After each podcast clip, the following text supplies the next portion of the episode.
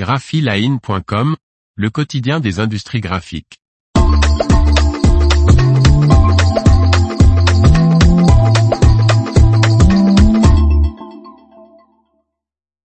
L'industrie du livre, la résilience du papier face à la révolution digitale. Par Léonce Michel Després. Dans ce troisième volet, examinons la mutation du secteur de l'édition papier, qui était autrefois le pilier de la diffusion du savoir. Après des siècles de développement qui ont marqué cette industrie, depuis l'invention de l'imprimerie par Gutenberg jusqu'à l'avènement du livre numérique, quelle place tient aujourd'hui le livre papier? En 1453, Gutenberg imprime avec des caractères mobiles dont il est inventeur, sur un papier issu des moulins à papier des frères Galizzani, la première Bible à 42 lignes, issue de la Vulgate. Il met trois ans à sortir 180 exemplaires, alors qu'un moine copiste de l'époque en produisait un. D'une production confidentielle de 30 000 manuscrits par an en Europe, le livre connaît une expansion vertigineuse dans les siècles qui suivent le XVe siècle, 200 millions au XVIe siècle, 550 au XVIIe, 1 milliard au XVIIIe siècle.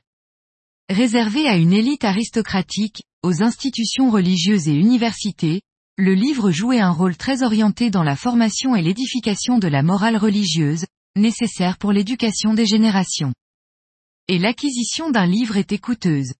L'acquisition d'une bibliothèque, celle de Mazarin à l'hôtel du Luxembourg et la plus célèbre, était l'apanage des hommes puissants et reconnus.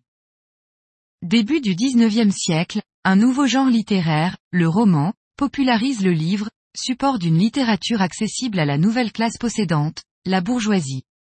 L'éditeur Charpentier invente le format poche, un IN 18, qui permet de produire le roman en un seul volume au lieu de trois, à l'époque, son prix passant de 7,5 francs à 3,5 francs. Désormais, le livre devient populaire et prend une fonction sociale dans la société européenne. Les romanciers, Balzac, Eugène Sue, Zola, sont autant des observateurs de leur époque que des acteurs de la vie politique en révélant la réalité sociale de leurs contemporains. La généralisation de l'école primaire et l'alphabétisation de la population fait du livre un objet quotidien. Les grandes maisons d'édition françaises, Hachette, Goncourt, Flammarion, Grasset etc., se constituent dans un univers d'une grande concurrence, et recherchent en permanence l'optimisation des coûts de fabrication. Le papier est jusqu'à la fin du XXe siècle le support du texte et le principal coût de la fabrication du livre.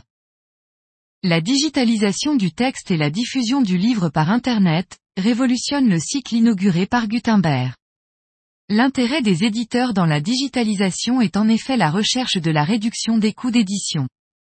Aussi, ont-ils vu dans cette technologie l'espoir de voir le support papier disparaître au profit des tablettes ou liseuses. Et de ne plus avoir à supporter les coûteux stocks de réassort des livres. Eh bien en fait, non. Le livre papier a résisté puisque 90% des revenus des éditeurs aujourd'hui est constitué de l'édition papier, soit un chiffre d'affaires de 3 milliards d'euros en France, source SNE, une production de 110 000 titres, dont 40 000 nouveautés, 554 millions de livres produits dont 273 en réimpression.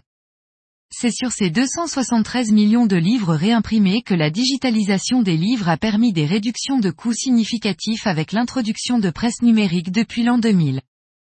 Des nouveaux acteurs imprimeurs, comme CPI en France, ont pu prendre une place significative sur le marché du livre. Et le concept de print on demand permet à certains auteurs d'éditer à faible coût leurs productions littéraires. Cette résistance est liée certes au confort de lecture que confère le papier, mais aussi à la symbolique même que représente l'achat d'un livre et sa conservation dans la bibliothèque de la maison. Ne juge-t-on pas la qualité de son hôte qui vous reçoit à la vue de sa bibliothèque? L'activité numérique représente donc un nouveau chiffre d'affaires pour les éditeurs, elle se concentre essentiellement sur les œuvres littéraires libres de droits d'auteur, mais surtout sur la production universitaire qui représente 68% des revenus de l'édition numérique. Car Internet a pour origine le réseau universitaire qui souhaitait mettre leurs ordinateurs en réseau pour partager leurs recherches à travers les équipes mondiales de chercheurs. Et le premier objectif du réseau était de partager son travail et non de capter l'information sur le correspondant pour en faire une donnée monnayable. Instinctivement, on sent bien toute la grandeur et les dangers que représentent les réseaux sociaux et la nécessité de préserver le papier comme garde-fou de la production informationnelle.